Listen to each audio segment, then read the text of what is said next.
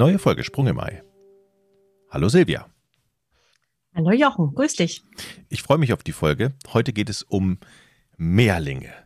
Ja, und da haue ich direkt mal eine sowas von möglicherweise blöde Frage raus. Sind es denn ab zwei Kinder oder ab drei Kinder? Weil ich habe tatsächlich jemanden gehabt, der sagt, ja, Mehrlinge sind ja immer, also Zwillinge sind Zwillinge und Mehrlinge sind Abzwillinge, also Drillinge. Ich hoffe, du also, verzeihst mir diese völlig bescheuerte Frage, aber unser Thema ist Mehrlinge und damit fange ich gerne mal an. Genau, also Mehrlinge äh, sind alles mehr als ein Kind. Und ähm, Zwillinge ist einfach noch eine, eine, genauere Definition, eben zwei oder Drillinge dann drei und so weiter. Aber Mehrlinge heißt alles äh, mehr als ein Kind quasi, die gleichzeitig im Bauch sind. Hätten wir das geklärt. Jetzt gibt es natürlich auch noch eineige und zweieiige Zwillinge, habe ich gehört.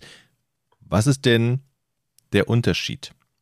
Also eineiige Zwillinge entstehen aus einer Eizelle, die befruchtet wurde und sich dann im Laufe der Entwicklung teilt. Und ähm, da werden vier verschiedene Stadien unterschieden. Und da geht es halt darum, ähm, teilt sich ähm, der Embryo eben früh, dann ähm, nistet, nisten sich zwei Embryonen ein und bilden ihre eigene Plazenta, also den eigenen Mutterkuchen und ihre eigene ähm, Fruchthöhle mit dem Fruchtwasser.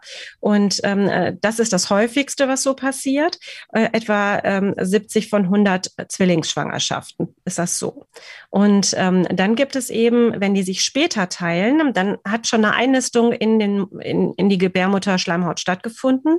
Das nennt man dann monokorial. Das heißt, die haben eine Plazenta, ähm, aber die amniotisch heißt eben zwei Fruchthöhlen. Also jeder Zwilling ist für sich in seiner Fruchtblase drin. Das heißt, mhm. die können sich, ähm, haben keinen direkten Kontakt zueinander. Mhm. Und das dritte, dann teilen die sich noch später. Dann sind die beiden, das nennt man dann monokorial monoamniot dann sind die Kinder eben ähm, in einer Fruchthöhle drin. Das heißt, die können tatsächlich sich die Nabelschnur zudrücken gegenseitig. Also sie kommen zum anderen hin und ähm, haben halt auch ähm, häufiger oder mehr Gefäßverbindungen äh, zueinander. Und dann gibt es noch eben als letztes die siamesischen Zwillinge, ähm, die sich dann ganz spät getrennt haben.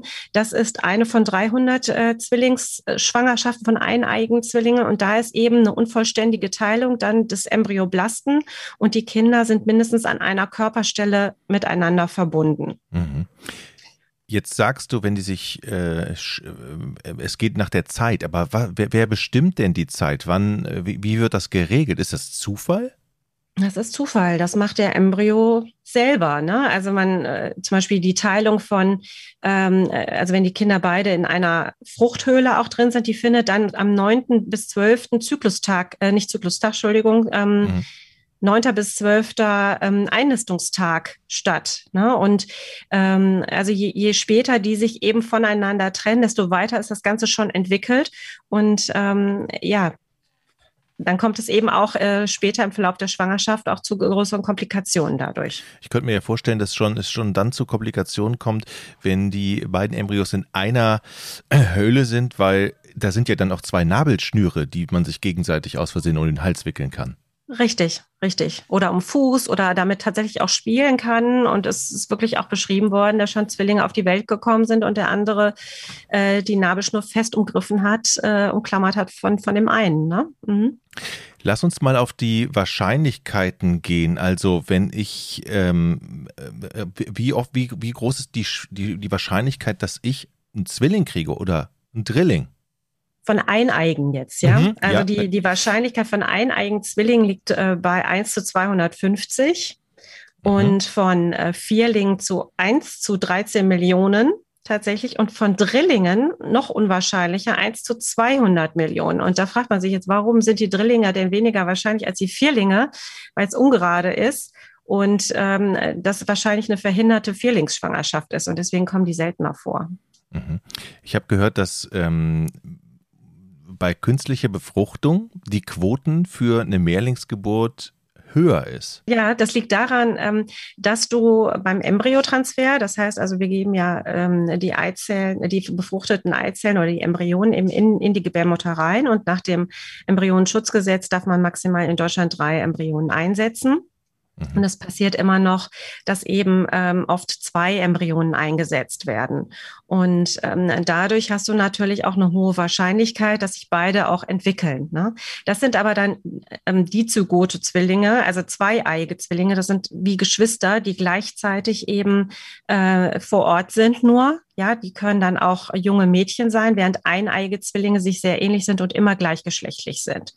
Und in der Natur gibt es auch die Zygote-Zwillinge. Also ähm, das, da ist die Wahrscheinlichkeit aber nur 0,8 Prozent, ähm, dass man das eben mhm. ja, produziert sozusagen, dass sich das ergibt, ähm, dass zwei Eizellen, ähm, das ist ja die Voraussetzung, gleichzeitig in der Natur heranreifen. Mhm.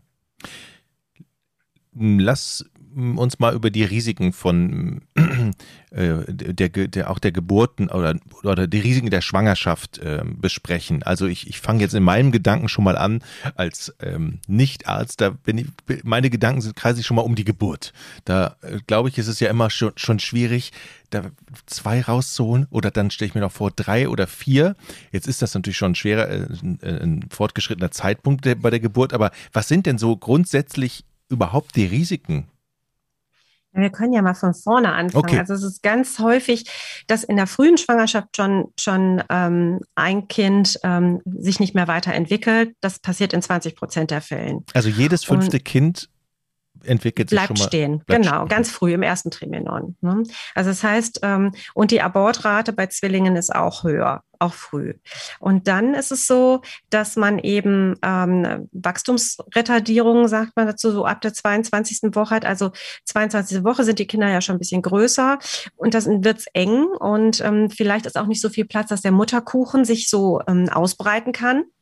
Der ist wichtig für die Versorgung der Kinder, dass die vielleicht der Mutterkuchen dann kleiner ist als bei einem Kind und äh, das Kind eben schlechter versorgt wird und dadurch nicht so gut äh, oder nicht so groß wird. Die sind meist kleiner und die haben oft auch nicht den Platz.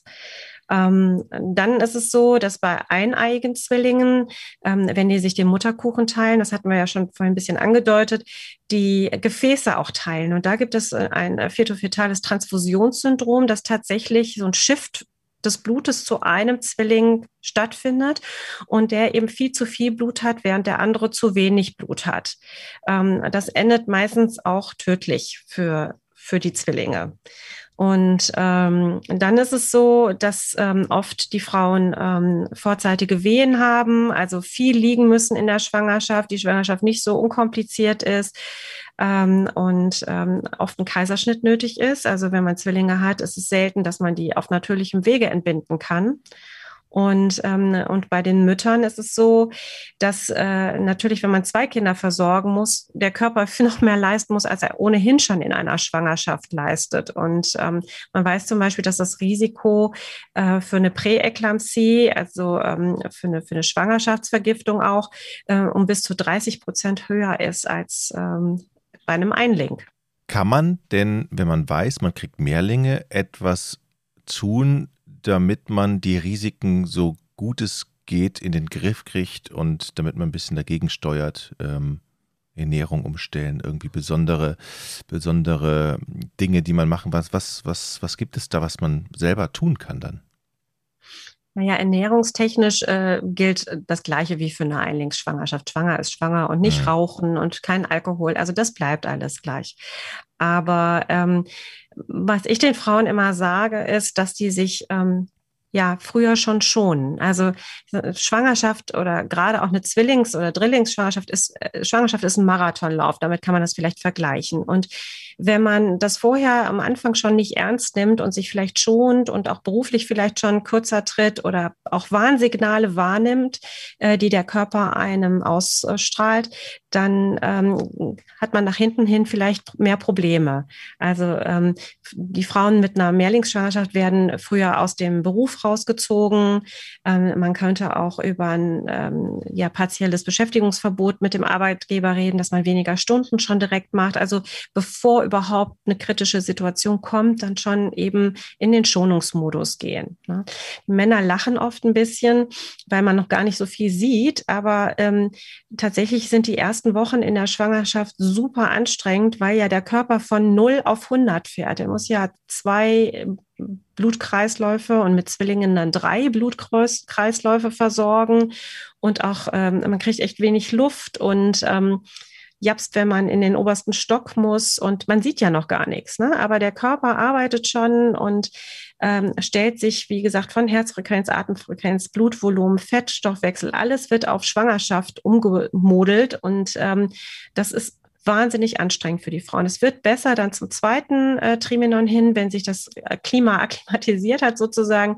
Aber ähm, ja, ich denke langfristig denken und ein bisschen mhm. vorplanen, ein bisschen runterfahren alles. Ist es denn so, dass in der ersten Zeit ähm, es dann gefährlicher ist und dann je später es wird, dass sich das dann dass, dass dann weniger passieren kann? Kann man das so sagen? Dass vor allen Dingen die Anfangszeit, wenn es am Anfang sich entwickelt, besonders gefährlich ist? Oder stimmt nee, das? Leid, nee, leider nicht. Also es, ich, ich sage mal, jede Zeit hat ihre Risiken einfach. Mhm. Ne? Und ähm, es spitzt sich natürlich dann um die Geburt hin nochmal zu für alle Beteiligten. Müssen denn Mütter, die ähm, damit rechnen, dass sie ähm, eine höhere Wahrscheinlichkeit haben, einen Kaiserschnitt machen zu müssen? Ja. Also das, der Kaiserschnitt hängt davon ab, ähm, also A, hat die Frau schon mal Kinder bekommen oder nicht auf natürlichem Wege und dann, wie ist der Körperbau? Es gibt ja so Size Zero Frauen, die ganz schmal sind, schlankes Becken haben und, äh, sag ich mal, welche mit einem Gebur gebärfreudigen Becken, da ist es ein bisschen mehr Platz. Aber an sich ist es auch abhängig davon, wie die Kinder liegen. Also ähm, es, äh, der erste äh, Zwilling muss äh, in Schädellage liegen und äh, muss auch der größere sein, ja, und quasi den Platz machen äh, für den für den zweiten, der da kommt. Ähm, also wenn beide zum Beispiel mit dem Steiß unten sind, dann ist auf jeden Fall ein Kaiserschnitt. Wenn der führende, nennt man das Zwilling, mit dem Popo unten ist, dann ist auch ein Kaiserschnitt. Und äh, viele Kliniken ähm, scheuen sich davor, auch eine Geburt einzuleiten, weil einfach das Risiko für eine starke Nachblutung da ist. Und ähm, für den der zweite Zwilling, also der ja wartet, wenn der erste auf natürlichem Wege geboren ist, der macht ja die ganze Geburt, die Kontraktion der Gebärmutter macht er ja alles mit und hat darunter auch äh, Sauerstoffengpässe zu bewerkstelligen. Und das ist eben immer ein Risiko. Ähm, wann rutscht der denn jetzt hinterher und ähm, wie schnell kann der da sein? Also es gibt auch Fälle, wo das erste Kind eben auf natürlichem Weg kommt und dann wird es kritisch für den zweiten und der wird mit einem Kaiserschnitt noch geholt. Jetzt hat aber alles geklappt. Alles, mhm. alle kommen, kommen gesund. Wir wollen ja jetzt hier nicht totale Angst machen. Es gibt ja auch tolle Zwillinge, die einfach das Leben bereichern und viele Mehrlingsgeburten, die einfach komplikationslos sind. Genau. Ja ich habe selber Zwillinge, die sind auch topfit, aber ja, es gehört einfach viel Glück dazu. Die, okay, dann die, die Mütter, die Mehrlinge bekommen, ähm, haben dies denn hinterher ähm, äh, schwerer als Mütter, die nur ein Kind bekommen haben. Also Du weißt, ich merke. Du, wann, wann, genau? Also, in, also wir sind jetzt nicht in der Erziehung, sondern tatsächlich im, in der ersten Zeit nach der Geburt. Äh, ähm, leiden, ich sag mal, leiden die mehr dann hinterher? Ich weiß nicht. Es gibt ätzende Einlingskinder, habe ich mir sagen lassen. Äh, ich, meine nicht. Schwester hat immer gesagt, ich sehe so scheiße aus. Ich, ich weiß es nicht. Also ähm, ich meine, leiden, anstrengend. Hm? Le Entschuldigung, leiden die körperlich? Äh, leiden die körperlich erstmal? Also ist der Körper auch direkt nach der Geburt erstmal ich, ich nenne es jetzt ja, da muss ich ja wieder in Stand setzen. Verzeih mir das, aber braucht er da länger für? Und nee, das glaube ich nicht. Aber du hast halt äh, vielleicht zwei Kinder, die du stillst, mhm. ja, was anstrengender ist und äh, weniger Schlaf, ne? Und ähm, äh, oft auch einen hohen Blutverlust nach der Geburt, wobei das, wie gesagt, ja auch nach einem, bei einer, bei einem Einlingskind passieren kann. Ne? Also es hängt von vielen Faktoren ab und natürlich auch von der Unterstützung, die man so hat. Der Körper erholt sich äh, nach einer Schwangerschaft genauso wie nach einer Zwillingsschwangerschaft. Mhm. Okay, dann habe ich dich unterbrochen. Dann wolltest du noch was ähm, zu den Kindern sagen im späteren Verlauf oder ich habe dich eben unterbrochen? Man hat halt immer gleichzeitig zwei an der Backe. Ne? Aber nein, alles äh, wunderbar. Nein, es ist schön, wenn alle gesund sind. Ähm, es geht mir nur heute auch in dem Podcast darum, ich habe ja äh, das Thema, dass ähm, äh, wir ja die Embryonen künstlich zurücksetzen mhm. und viele eben Zwillinge total süß finden und toll finden und mir dann auch sagen, ja, geben Sie mir direkt zwei oder drei zurück, dann habe ich es in einem Wasch, Abwasch hinter mir. Und ähm, wir wollen ja heute mit diesem Podcast auch darauf hinweisen, ähm, ja, das ist alles süß und nur anstrengend, wenn alles gut läuft. Aber wenn es eben nicht gut läuft, und das ist leider gehäuft so der Fall ähm, bei einer Mehrlingsschwangerschaft, also man geht bewusst ein Risiko ein. Wenn die Natur jetzt selber ein zweites Ei macht und ich auf natürlichem Wege Zwillinge kriege, dann ist das so. Wenn ich einen Embryo einsetze und der teilt sich und ich kriege eineiige Zwillinge, dann ist das so. Ja, aber wenn ich jetzt absichtlich zwei Embryonen einsetze, dann provoziere ich ja, spiele ich ja mit dem Feuer, sowohl als Arzt aber mehr noch als Patienten oder als Paar, die das dann ausbaden müssen.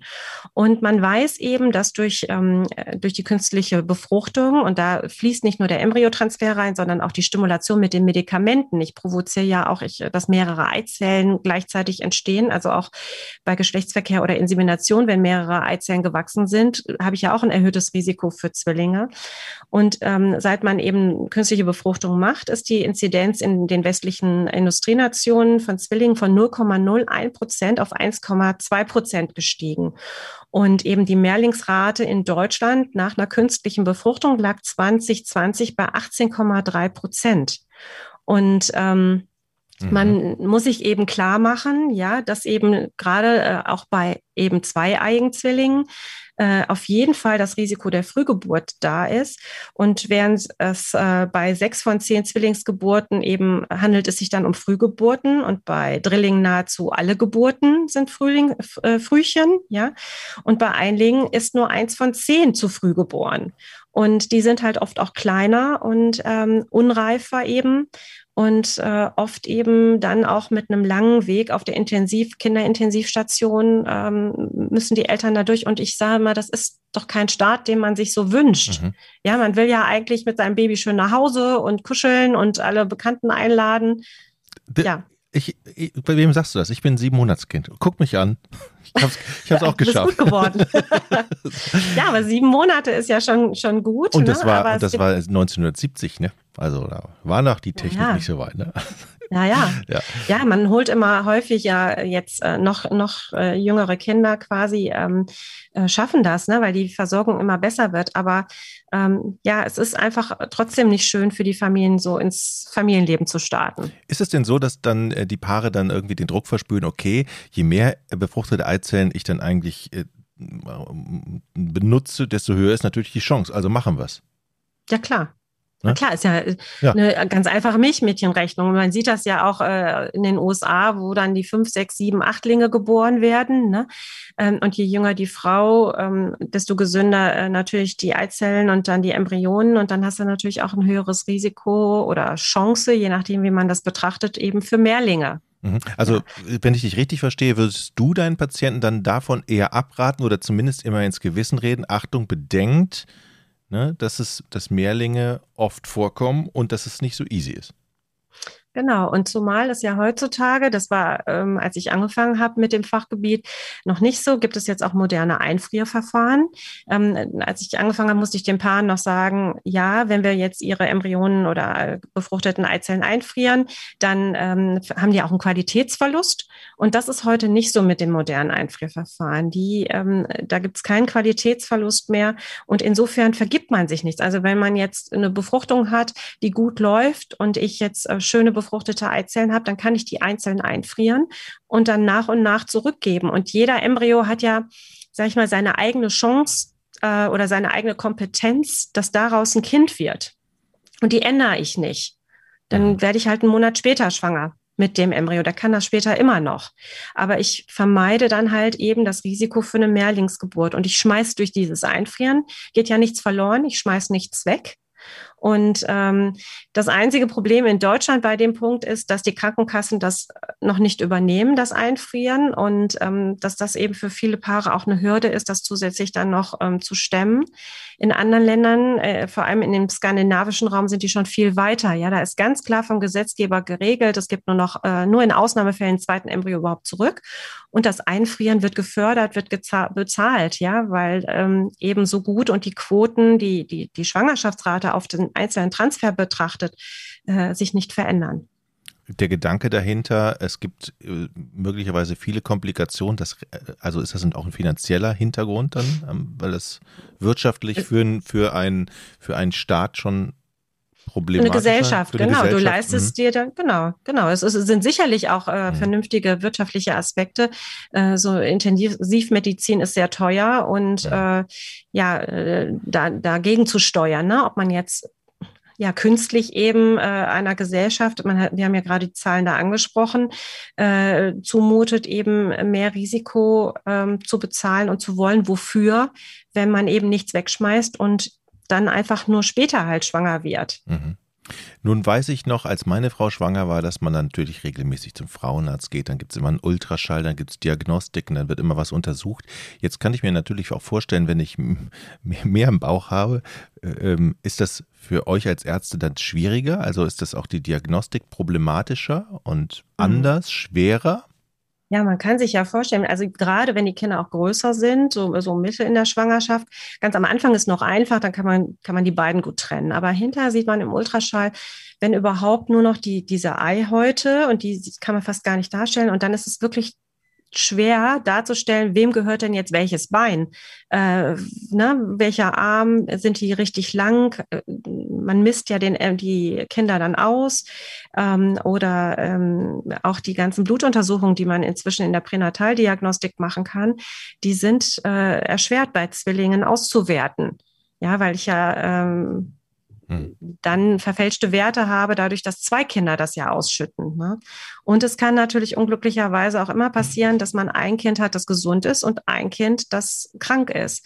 Und ähm, wie entscheidet man sich da? Ne? Für wen entscheidet man sich da? Trägt man dann eine Hm. Schwangerschaft aus? Und das sind dann ganz, ganz dramatische ja, und schwierige Entscheidungen und ähm, die ja auch was mit dem Paar machen. Und ich weiß nicht, oder ich bin, nee, ich weiß sehr wohl, ich bin der Überzeugung, dass man das eben nicht absichtlich herbeiführen sollte, Mhm. sich in so eine Situation zu bringen. Wenn man Mehrlinge bekommt, ich, ich, ich stelle jetzt nochmal wieder eine doofe Frage, aber Es gibt keine Ähm, doofen Fragen. Also da ist ja, ich meine, im Körper der Frau ist ja auch nur begrenzt Platz. So, wenn ich jetzt allein schon Zwillinge habe, dann müssen die sich den Platz, der da vorhanden ist, ja teilen. Werden Richtig. die dann hinterher auch bei der Geburt im Prinzip kleiner und leichter und ist das, kommen dann immer Ja. kleinere Kinder dann zur Welt? Also im Durchschnitt sind die, äh, haben die ein niedrigeres Geburtsgewicht als äh, Einlinge sozusagen. Ja. Und ähm, das, ich glaube, das ist so um bei Zwillingen schon 500 Gramm weniger pro Kind als äh, bei einem Einling. Ne? Und das liegt natürlich auch daran, wenn man jetzt sagt, okay, äh, im Durchschnitt kommt ein äh, Einling in der 39. Woche zur Welt und Zwillinge in der 36. Woche, dann fehlen denen ja schon drei Wochen äh, des Wachstums. Ne? Also äh, das hat sicherlich auch damit zu tun. Aber grundsätzlich sind die am Schluss auch kleiner als gleichaltrige äh, Mhm. Einlinge. Okay. Ich finde ganz wichtig, vielleicht nochmal zum Schluss zu sagen, dass wir natürlich jetzt auch oder dass hier viele Gefahren aufgezählt wurden, aber wir haben natürlich Mehrlinge genauso lieb und genau, das ist genauso, genauso ein tolles Erlebnis. Also, aber ich glaube, wichtig ist nochmal zu sagen, dass, dass viele das möglicherweise nicht so auf dem Schirm haben, dass ähm, möglicherweise was auf sie zukommen kann. Ne? Die Gefahren dahinter werden dann möglicherweise oftmals nicht so gesehen. Genau, also ich bin, bin ja, wie gesagt, selber Zwillingsmutter und, und äh, überglücklich über meine äh, Zwillinge und ähm, habe auch, muss auch sagen, dass ich da, als, als wir die Nachricht bekommen haben oder dass klar war, dass das Zwillinge werden, äh, war ich auch ja noch wesentlich jünger und ein bisschen auch naiver. Und jetzt im Laufe der Jahre ähm, kennt man ja auch viele Patienten, bei denen das eben äh, gut gegangen ist und wo es ganz toll ist und die auch super dankbar sind und toll ins Leben starten. Ähm, und dann mache ich aber mittlerweile immer mich sehr durch, dass das so gut gegangen ist. Und ähm, ja, wir wollten, wie gesagt, mit dem Podcast einfach nur darauf hinweisen, ähm, dass man sich darüber Gedanken macht, dass es eben noch eine zweite Seite zu den süßen Zwillingen gibt, die gleich angezogen sind und rumlaufen und einfach nur viel Stress machen. Ja, und vor allen Dingen äh, bei der Entscheidung zu sagen, äh, wie viel befruchtete Eizellen nutze ich denn, dann mal nochmal das Gespräch zu suchen und dann nochmal äh, ähm, mit dir zu sprechen oder mit deinen Kollegen zu sprechen und sagen, ja, das sind aber dann auch, ne, Hinweis, die Gefahren. Genau. Okay, Silvia, bis zum nächsten Mal. Ja, bis dann. Tschüss. Tschüss.